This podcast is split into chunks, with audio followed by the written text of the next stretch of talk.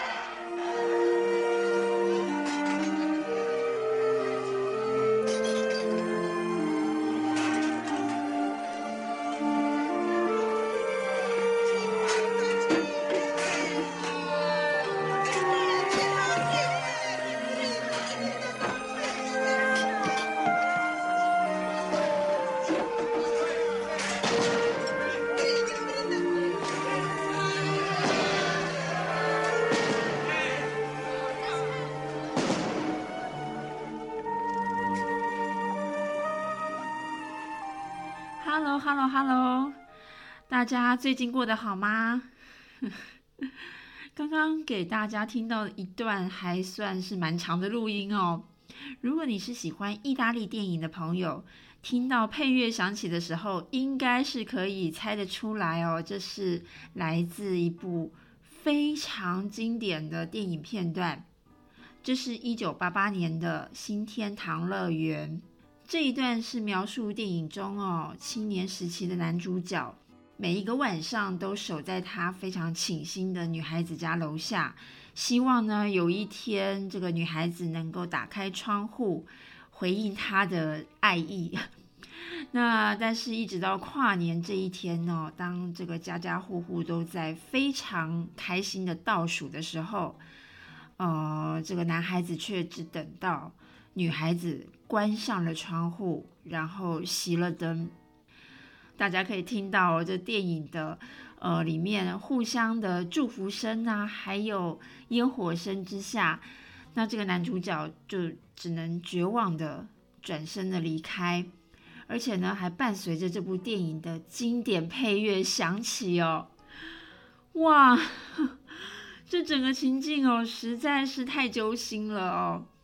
这音乐的作曲是来自我相当相当喜欢的意大利电影配乐大师，叫做 Ennio Morricone，哦，中文是翻译成延尼欧·莫利康奈，哦，应该是这样子翻译哦。那他的代表作实在是太多太多了哦。除了这一部《新天堂乐园》之外，还有同一个导演的作品叫做《海上钢琴师》。也是相当经典。那更早期呢的电影还包括，就是像是克林伊斯威特主演的《黄金三镖客》啊，《荒野大镖客》啊这些经典的西部片。这个音乐一响起哦，可能我不知道年轻的朋友会不会联想到，就是那种噔噔噔噔噔。我不知道大家能不能够联想得到啦，但是这是相当经典的，就是这个《黄昏三镖客》的哦配乐。那还有呢，其他相当经典的电影，就是包括一九八四年的黑帮电影，中文是翻译成《四海兄弟》，那它的英文原文是《Once Upon a Time in America》。好像曾经有这种江湖传说，是说呢，如果你想要了解这种呃美国的黑帮的话，除了我们讲教父之外，这个四海兄弟你也可以哦去看一看。好，那另外呢，还有一九八六年的电影叫做《教会》，哦，太多太多了啦。那呃，最近几年的话，就是二零一五年的昆汀塔伦提诺的《八恶人》。哦，这其实这个大师的作品真的太多了，太多太多了。但是呢，呃，这个 Ennio Morricone。大师已经在今年的，就是二零二零年的七月与世长辞啊！我当时看到这个新闻呢，对我来说真的是怎么说呢？相当相当的伤感，而且又觉得是一个时代的结束哦。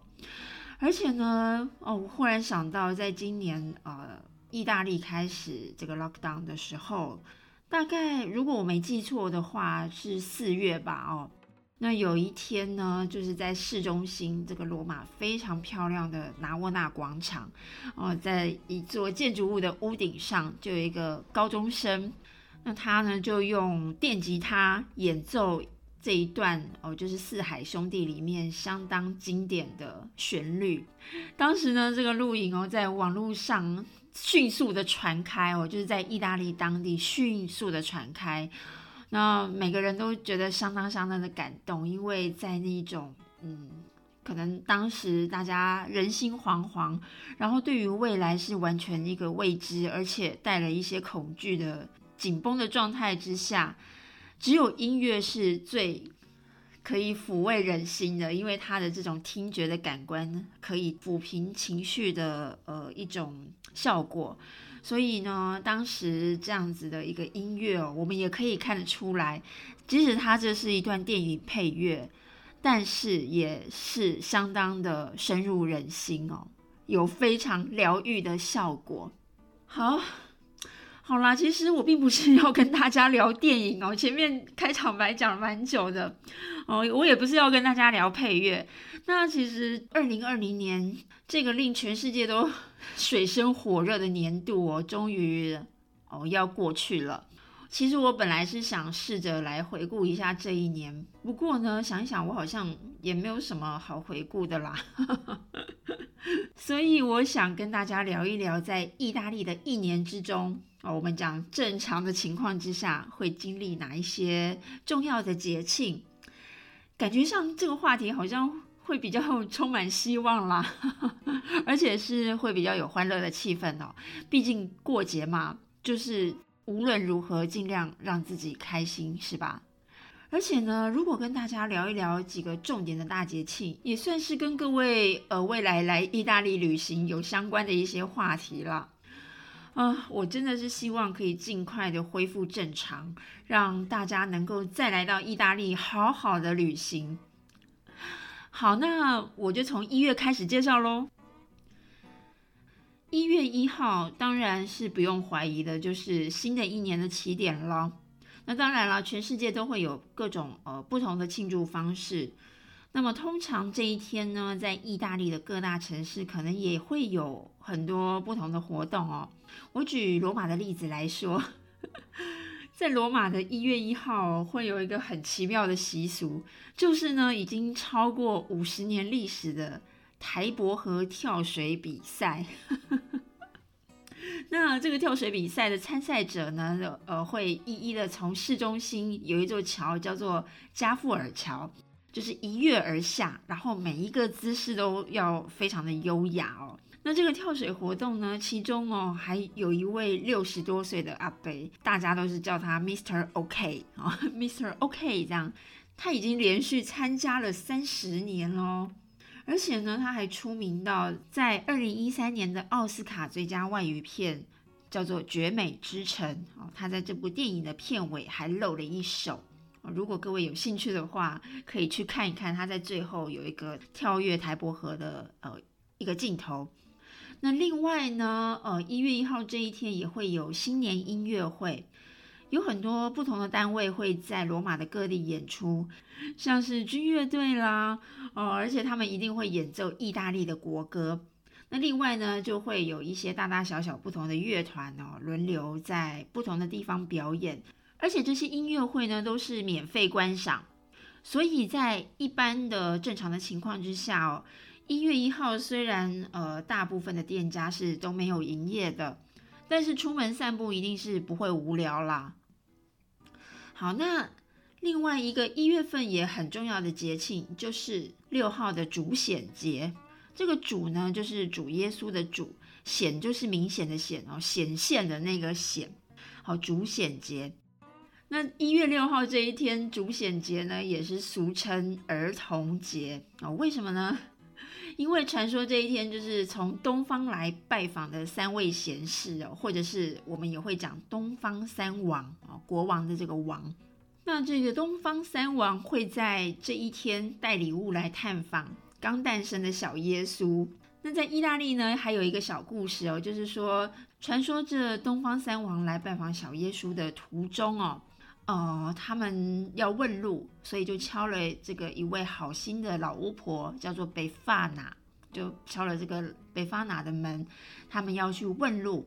但是呢，他们敲一直敲门都没有什么回应哦。那据说呢，是因为刚好这个老巫婆正在很专心的打扫家务。结果呢，后来这个老巫婆事后得知之后，就觉得啊，好懊悔哦。但是呢，她又不认得小耶稣，只好骑着他的扫把，挨家挨户的从烟囱丢糖果，总是也会有机会送礼物给小耶稣的哦。我觉得这个北方党的工作跟圣诞老公公的工作还蛮像的哦，就是从烟囱里面丢礼物。那意大利人呢，我觉得根本就是找理由，一路从耶诞节一路大放假啦，哈哈。好，所以这一天的习俗呢，就是送小朋友礼物啦。但是哦，但是这个儿童节有个蛋书，糖果可不是每一个小朋友都可以收到的哦。哦，如果说在前一年表现不好的这些调皮捣蛋的小孩，就只能收到烟囱里面剩下的这种黑漆漆的煤炭。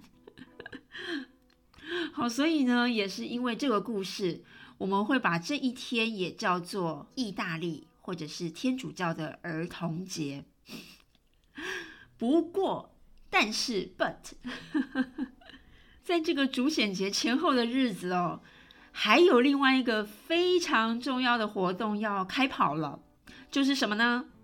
就是意大利冬季的折扣季。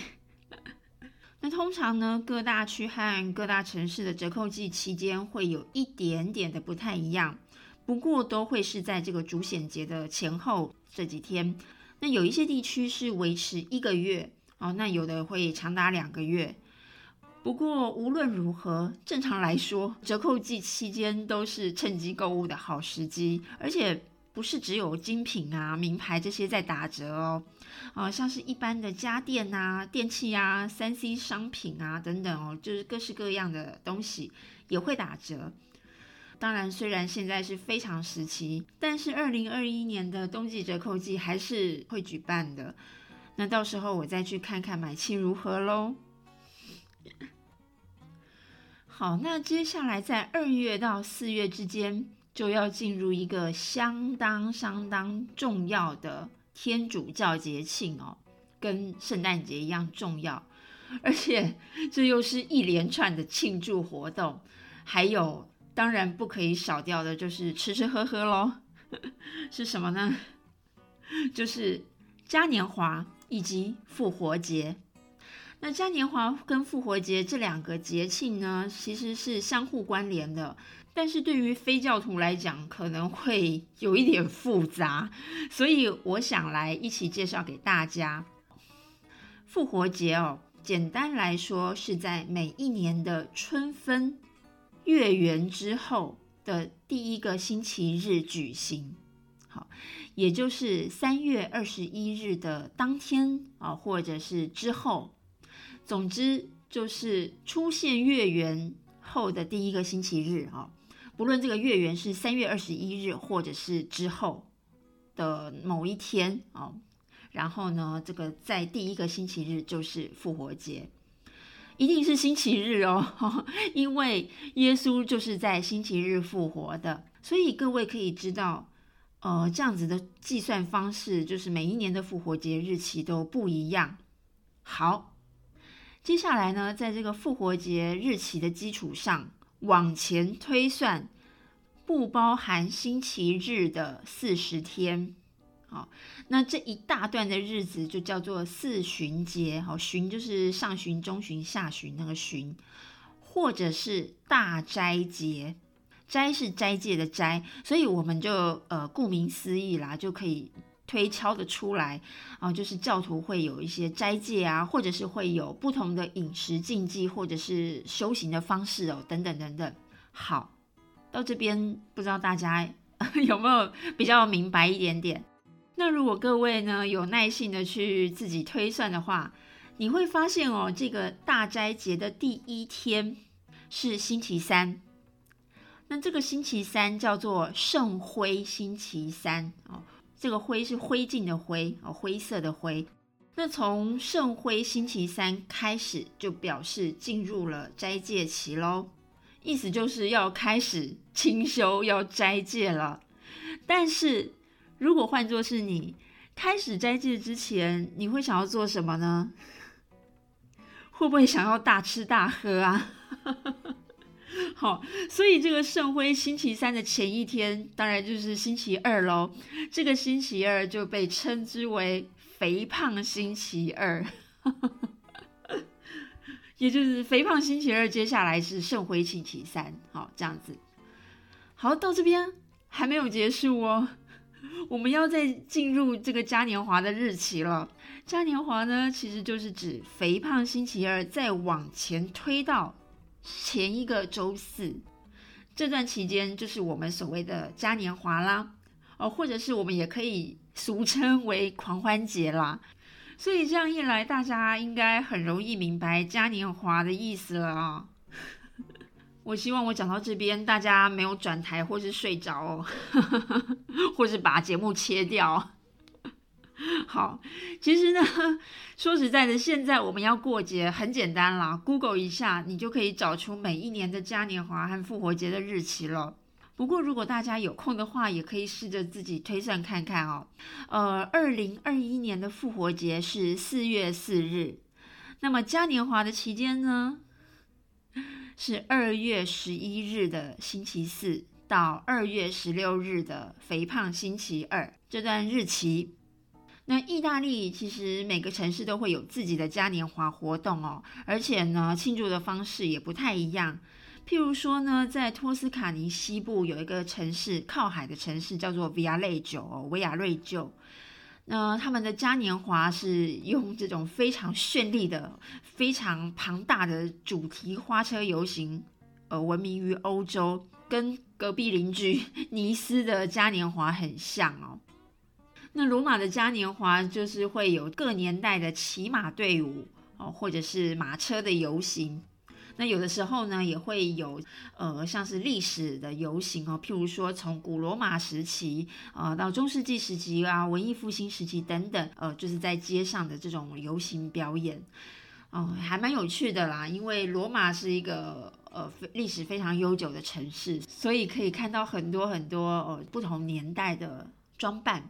那有一些城市呢，就比较简单哦，就是以青少年和儿童的这种化妆舞会为主，或者是可能就是泡沫喷雾罐啊，丢丢水球啊，哦，撒一撒这些彩色的碎纸哦，就是自己呃过节玩乐，沾一沾欢乐的气氛哦。好，那意大利最有名最有名的嘉年华，各位如果哦对意大利有点概念的话，大概会知道，就是在威尼斯。那这个威尼斯的嘉年华最早是大概追溯到一零九四年，一直演变到现在，就是举行呃大约是十天左右的狂欢节庆，而且当地人哦还会非常非常的应景，装扮自己哦，戴上面具来庆祝过节。嗯，我会把之前写过的这些面具的介绍文章连接放在我的 Facebook 同名粉丝页“意大利的星期天”，如果各位有兴趣，也可以去看一看哦。介绍到这边，大家会不会觉得好像一直都在讲天主教的节庆哦？好，所以我要先跳脱一下，来讲一点别的。好，我们进入夏天喽，来到六月二号。六月二号这一天是意大利的共和纪念日，各位还记得吗？我们现在所认知的意大利这个国家，其实是在一八六一年才成立的，而且呢，当时还是王国制。一直到一九四六年的六月二号，意大利那时候举行了一场公投，结果呢就是决定了国家走向共和体制，而且呢这一天也同时是意大利史上第一次女性可以参与投票，所以这一天呢就成为意大利的共和纪念日，而且也是很重要的国定假日喽。那在罗马呢这一天通常都会有。意大利空军的三色箭飞行表演，也就是说，意大利的这种战斗机他们会列队表演，并且喷出代表意大利国旗的绿白红三色的烟，好，这样飞行过市中心，在罗马竞技场附近。好，那另外呢，还有开放免费参观意大利总统府的花园哦。虽然每一年都是大排长龙哦，不过也是一个相当难得的机会哦，而且可以近距离看到什么呢？总统府的侍卫。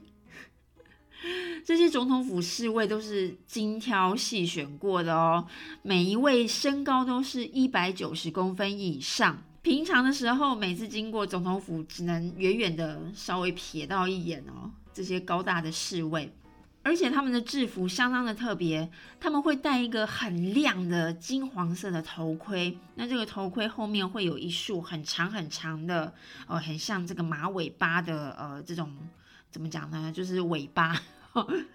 相当的英挺。那呃，这一天呢，我们如果总统府开放，我们可以进去看到，无论是这种站岗的单人组，或者是骑马的双人组哦，而且他们的马也非常的帅气。好，那当天呢，在这个六月二号这一天开放的时候。哦，这些侍卫都变成超级名模，而且都来者不拒哦。但是呢，还是非常威严的站着，游客就会可能跟他们自拍啊，或者是一直不停的拍他们等等哦。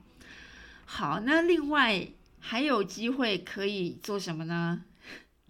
还可以跟意大利总统握到手，像我就非常偶然也很幸运的有被握到手哦。话说，其实我自己在台湾根本就没有在热衷这些事情哦，就是跟什么政治人物握手这种事情，或者是追星。但是我居然就是莫名其妙的哦，在一个很偶然的机会看到了总统府花园有开放，我就去跟着排队，然后呢，我就进去逛了，接着就握到意大利总统的手了。这也是蛮奇妙的经验啦，对我个人来说，而且。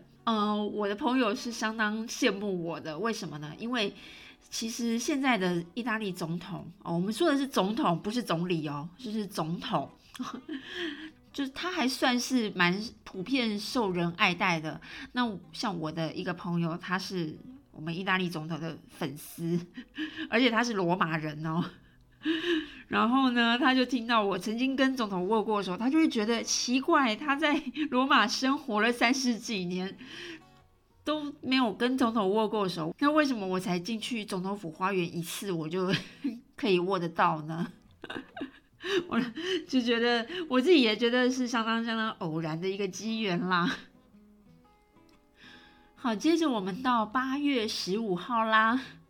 八月十五这个日子，我们听起来好像是。中秋节哦，很熟悉吧？但是呢，在天主教国家，这个日期是相当慎重的圣母升天日哦，圣母升天日。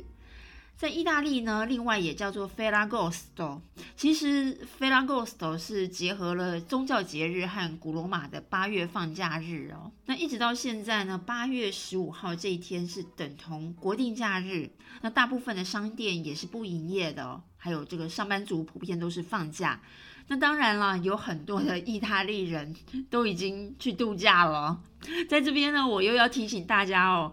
八月份如果要来意大利的话，千万要注意，有很多的商店是不开的哦。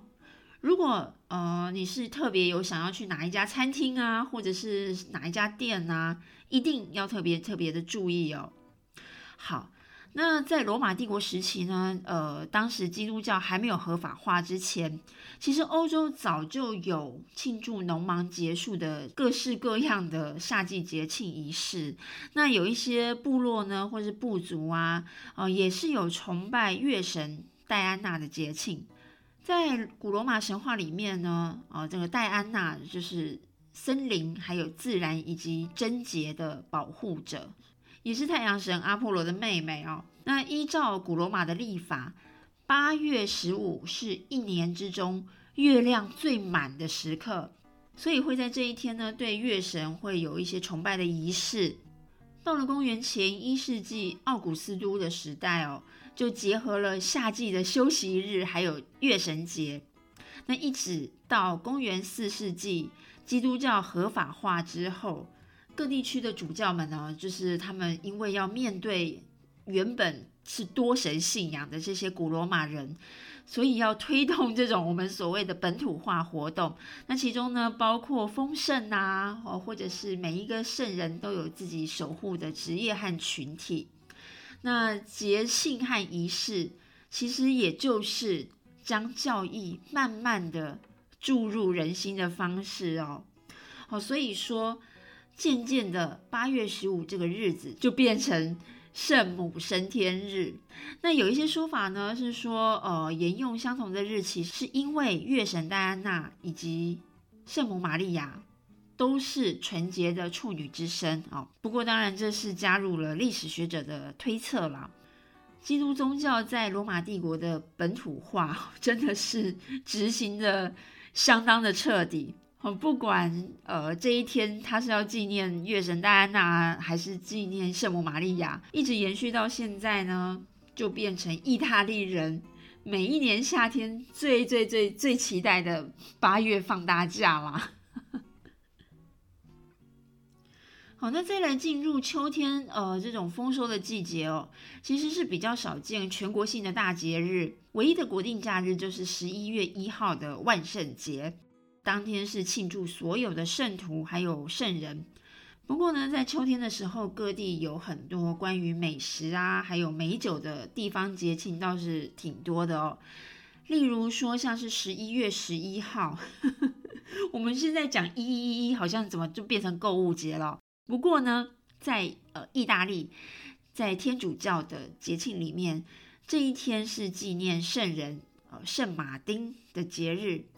同时，十一月一号也是品尝新酒的节日哦。虽然呃，它其实并不是国定假日，但是有很多地区也会有各自的庆祝方式哦。啊，讲到年底喽，十二月最大的节庆当然就是圣诞节喽。不过，圣诞节的准备工作其实是从十二月初就开始了。哦，我们讲十二月八日这一天是圣诞树点灯的日子，同时也是圣母无染原罪纪念日。这个落落长的名字听起来会很复杂吗？好，我简单的解释哦。普遍来说呢，在西方的基督宗教教义里面，除了耶稣之外，所有的人生而都是带有原罪的，但是。生下耶稣的圣母玛利亚，又该如何去定义她是否带有原罪呢？当她被天主选定为耶稣凡间的母亲，那一刻是不是就是呃已经受到恩宠，免于原罪的沾染呢？好，这样子的问题在圣经里面其实是找不到正确答案，没有明确的解释哦。而且只要是跟教义有关的议题。要得到呃所有不同教会的共识，还有呃单一的结论，绝对不是一件容易的事情哦。于是呢，在这个一个世纪又接着一个世纪过去了，基督教经历了东西教会的分裂啊，还有新教的崛起啊等等呃长久的纷扰，那终于终于天主教，我们说罗马公教，在一八五四年。十二月八日，当时的教宗庇护九世正式的宣告，圣母玛利亚没有受到任何原罪的沾染，所以这一天叫做圣母无染原罪纪念日。那如果大家呢来罗马旅行哦，在这个市中心相当知名的精品店附近，呃，这西班牙广场上，啊，这西班牙广场的边缘有树立一根石柱。那这个柱顶呢，有一座雕像哦，就是圣母玛利亚。那这根石柱叫叫做圣母无染原罪纪念柱，就是纪念这个日子啦。哦，不知道呃，如果是来过罗马的朋友们，是不是有印象哦？那每一年的十二月八日呢，教宗都会来这边呃举行非常盛大的一个仪式。那想当然尔，这一天也算是国定假日喽。好。来到圣诞节了，这个节日的故事，我想应该不需要太多的解释吧？就是哦，庆祝耶稣的诞生。那在意大利呢，除了家中一样要布置圣诞树之外哦，那如果是比较虔诚的教徒们，还会布置象征耶稣诞生时的这个马槽。那这马槽里面呢，当然除了包括主角哦，耶稣啊。圣母玛利亚，还有这个耶稣在呃人间的父亲哦，就是约瑟，或者是我们讲若瑟哦这个角色之外，大部分呢还会有驴子，还有牛在旁边哦，就是呃依照圣经来讲，就是见证耶稣的出生哦，所以就是就是会装饰马槽的这个由来哦。好，那另外呢，圣诞节的食物也相当相当的多变，而且。也蛮有趣的，例如说呢，在平安夜，也就是十二月二十四号这一天，是不吃肉类，大部分是以鱼类啊，或者是乳酪为主。那这个习俗呢，原本是中世纪时期哦，呃，当时的教会认为哦，要为了表达敬意还有奉献，那平安夜这一天哦，这个神圣的夜晚，应该要吃朴素啊、清淡或者是节约的食物。哦，或是甚至是不吃哦，这是比较呃虔诚的教徒哦，可能会照着这样做。那当时哦，我们讲中世纪时期，肉类还是一种奢侈的食物，所以呢，就渐渐的约定成熟，变成平安夜这一天要吃鱼了。不过呢，如今时代不同了哦，鱼类海鲜的价格呢，有的时候反而还比较高。但是这样子的一个习俗还是存在。像是我呢，自己在圣诞节前去超市要准备厨粮的时候，在这种鱼类海鲜的柜台前面，总是大排长龙，满满的人潮，就可以看得出来哦，很多的意大利人还是遵循着这样子的传统呢。那到了二十五号这一天中午就完全不同了，一定要精心布置餐桌，然后搭配非常丰富的盛宴，从前菜啊、呃第一道菜呀，还有主菜、甜点哦等等等等，一样都不可以缺少，每一个人都要吃的满足哦才行啊。好，那圣诞节的料理各地当然也会有不同的变化啦，不过其中呢有两种最受欢迎的圣诞甜点。一种是有夹着果干的圣诞大面包，叫做 panettone。那另外一种是质地比较柔软的呃黄金面包，叫做 pandoro。如果各位有兴趣，一样也可以来看看我的 Facebook 粉丝专业上面的文章连接哦。那圣诞节其实演变到现在哦，也就是一个传统的节日。那嗯，其实不见得是非常非常的宗教仪式化哦。意大利过圣诞节基本上跟我们的过年是一样的哦，是跟家人团聚的日子，所以就会有很多呃，我们所谓的北漂青年呐，呃，或是海外游子啊，都会趁这个时间回家过节。那在亲友之间还要交换礼物，那相聚呢，我想大概是圣诞节这个期间最重要最重要的意义吧。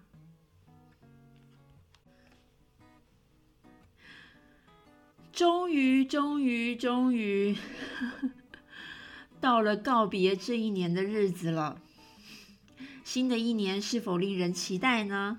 就用一点小小的仪式感带领我们向前吧。如同开头给大家听的那一段新天堂乐园的声音哦，人们呢会用烟火还有彼此的祝福声来鼓舞自己。也许在那段录音里面，你会听到一些 很奇怪的撞击声，那是意大利一种旧有的跨年习俗哦，就是呢往窗外丢东西，象征可以去除旧年的晦气。我个人印象最深刻的哦，也最疯狂的意大利跨年，是在二零零一跨二零零二年这个夜晚，哇，想起来好久好久了哦。我和一群朋友呢，在文艺复兴之城佛罗伦斯。哦，佛罗伦斯有个广场叫领主广场。哦，那边呢有一座大卫雕像。哦，就米开朗基罗大卫的呃这个复制像哦，放在领主广场前面。好，那那时候呢，我们跟当地人从十一点多开始，就在广场就围成一个圈圈哦。那呃，围成圈圈干嘛呢？就是大家哦，不停的往广场的中间放炮哦，放鞭炮，还有烟火。有一些炮呢，还发出非常可怕、非常巨大的声响哦。那另外呢，还有一些人就是呃，手上会有这个啤酒哦，玻璃瓶。装的这种啤酒，那喝完啤酒之后呢，空瓶就往广场中央用力的砸，然后尤其是把它砸碎掉。那这就是跟我们刚刚讲的哦，往窗外丢东西是一样的道理，就是去除以往的晦气的意思啦。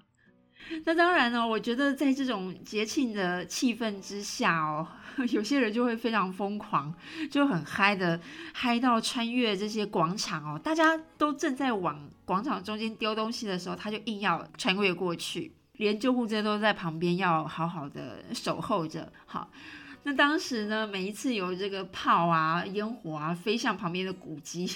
大家都会这样一起尖声怪叫，我就是大叫哇，有炮火要飞向古迹了，我觉得 很好笑，就是。这些可怜的大卫像啊，还有其他的雕像，都不知道经历了多少次跨年的惊吓。那但是他们还是非常的 优雅的伫立在人群之前 哦。而且我觉得意大利人也很奇怪，他们又很怕古迹有什么闪失，但是又很喜欢玩火，就是当时就觉得很莫名其妙。好，那接近十二点之后呢，就忽然发现，哎，奇怪。这时候，大家的手上怎么已经把这个啤酒换成了气泡酒呢？哦，就在我们感到一阵这种不祥的预兆袭来的时候，果然哦，大家倒数完十二点钟一到，周遭的意大利人全部开始疯狂的摇这个酒瓶子。哦，当然我们大家知道，这气泡酒一摇。酒就是冲出来啦，我们就被淋了一头的气泡，想躲都来不及。好，那周围哦，所有的人不管认不认识，都会呼喊着“新年快乐”哦，这种祝福的话。那我们当然也是跟着就是乱喊乱叫起来。好，那当时我们喊累了，都很想要远离回这种这个是非之地，我们就努力的穿越重重的人群，但是在这短短的几分钟之内，又被淋了不少的酒哦，根本我觉得跟逃难一样。好，这一次的跨年呢，对我而言最难忘的，除了因为当时我们都很年轻，而且很愿意疯狂之外，还有还有就是二零零二年的一月一日是欧元时代的来临，在当天清晨的时候。我回到当时居住的城市西恩纳哦，西恩纳就到火车站的提款机试着提款，那是我第一次手上拿着欧元纸钞。各位可以想象吗？那种我觉得好像身处在一种时代转变的交界点，那种激动的心情哦，真的是让我永生难忘。而且我永远记得当年 欧元对台币是。一比二十九点一，如今呢，我再回头看看这个将近哇二十年的变化哦，觉得好像是一场大梦哎，嗯，而且欧元就是经历了大起大落啊，然后这个欧元区的各国的不停的可能有一些纷扰啊，呃，协调啊，等等等等等等的，哇，我觉得。时间 怎么会过得那么快哦？就是不知不觉，一转眼就快要二十年了，哇！有的时候就觉得天哪，这就是人生。哇，我觉得我眼泪好像快要飙出来了。好啦，这次就聊到这边。那当然啦，我又要来教各位简单的意大利文喽。既然提到节庆，那当然就是要教大家一些吉祥话啦。